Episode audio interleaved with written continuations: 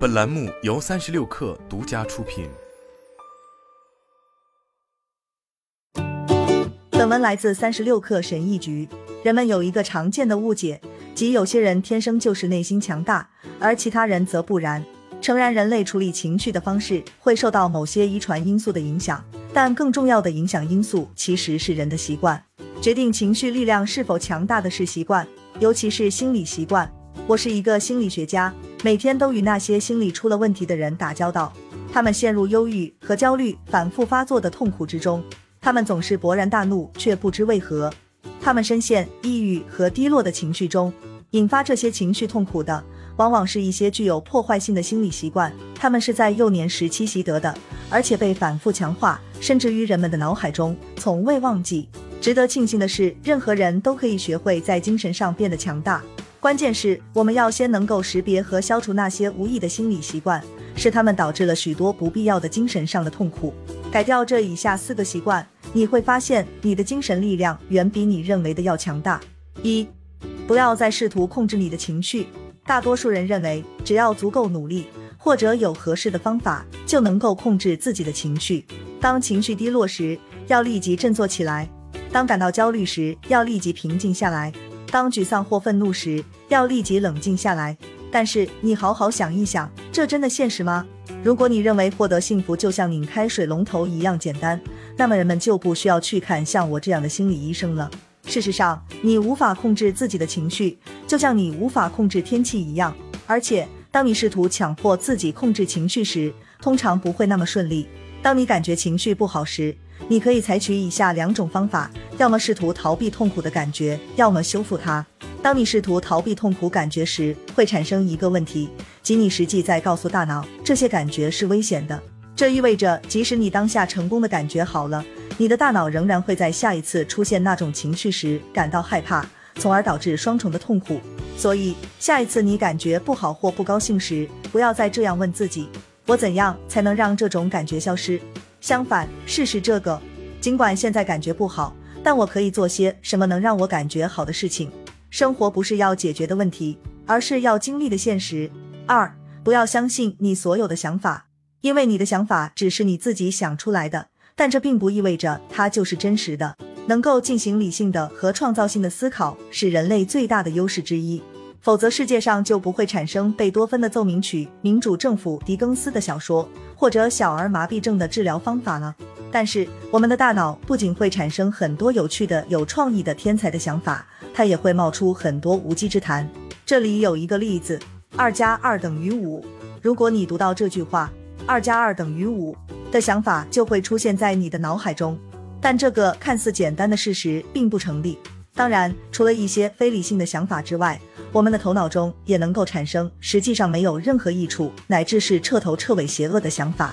人类的思想可以产生集中营和化学武器，同样也可以创造出仁爱之家或慈善组织。关键是这一点，你的想法在本质上不一定都是真实的或有益的。如果你假设它们都是真实的，那么就会造成情绪上的痛苦，因为当你假设头脑产生的每一个想法都是真实的，你就会更多的去围绕这个想法展开思考。如果你意识中突然冒出了一些关于你最近所犯错误的负面想法，由于你习惯了相信自己所有的想法，那么你将产生很多过度内疚和羞愧的情绪。如果脑海中突然出现了一个想法，没来由的担心亲人可能在下班途中遇上车祸，由于你习惯于相信自己所有的想法，这将给你带来大量过度焦虑的情绪。如果脑海中突然出现对同事的非理性判断，由于你习惯于相信自己所有的想法，那么你会产生很多过度的挫折感，并可能让你产生粗鲁的行为。过度思考是产生大多数痛苦情绪的根源。不要再相信你所有的想法都是真的，这样你就不会再过度思考了。想法只是想法而已。三，不要拒绝变化。内心强大的人把变化看作是一种机会，而不是一种威胁。对许多人来说，变化意味着危险。因此，为了尽量减少变化带来的情绪上的不适，他们在生活中会有意无意的求稳。可问题是，变化是不可避免的，无论你喜欢与否。你爱的人会死亡或离开，你的工作和职业也并非一成不变。你的朋友走了一批，你身边又出现新的朋友。你的计划时常被打乱或毁掉。生活充斥着变化，如果你不善于拥抱变化，你会过得很辛苦。害怕变化并试图避免变化的人，会长期焦虑和不知所措；抗拒变化的人，往往会怨恨和失望，因为生活似乎从未按照他们的计划进行。不能忍受人际关系变化的人，往往会感到孤独和寂寞，因为他们不允许自己亲近别人，怕受到伤害。而内心强大的人，拥抱每一个变化，并将其视为成长的机会。这并不意味着他们是盲目的乐天派，总能假装一切都很好，认为事情总是能得到最好的结果。相反，他们承认改变是艰难和可怕的，但除此之外，他们还努力去寻找可能与困难和斗争共存的机会和有利的一面。失去一份工作也可能是一个机会，你可以探索更适合你的兴趣和才能的新职业。书稿被拒也可以是一个机会，你可以找到一个更适合你的出版商。搬到一个新的城市，可能是一个发现新的乐趣和激情的机会。听着，我知道这可能听起来很老套或鸡汤，但事实是这样的。能够在逆境中寻找机会，并不是什么愚蠢的口号或神圣的咒语，它是一种至关重要的心理技能。如果你想在精神上变得更加强大，就需要练习。你无法阻止海浪，但你可以学会冲浪。四，不要用惩罚来激励自己。很多人对待自己竟然如此苛刻，这令我非常惊讶。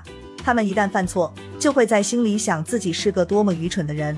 如果他们开始感到悲伤，他们马上就会责备自己是多么软弱和没用。只要受到一点拒绝或批评，他们就会一丝不苟地指出自己是多么的无能。究竟为什么要对自己如此残忍啊？你不觉得很奇怪吗？当你的朋友犯错或感觉不好时，你可以对他们深表同情和理解；但你自己犯了错，你就开始用消极的自我对话和自我批判来攻击自己。这曾经让我非常困惑。但是当我意识到我们大多数人的成长过程时，我似乎明白了。儿时，我们几乎所有人都被教导，你需要对自己严格要求，才能获得成功。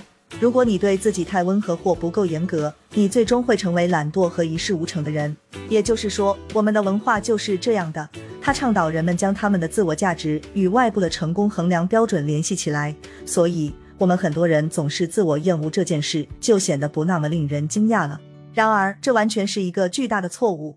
大多数取得成功的人，他们的确会对自己要求严格甚至严苛，但他们并不是因此才成功的。假设你在演讲中搞砸了最后一张幻灯片，那么狠狠地批评自己，用大量自我批评来打击自己，会有用吗？内心强大的人明白，我们天生具有令人惊讶的韧性，而保持心理强大的最好方法，是在面临困难的时候对自己温柔一些。好了，本期节目就是这样。下期节目我们不见不散。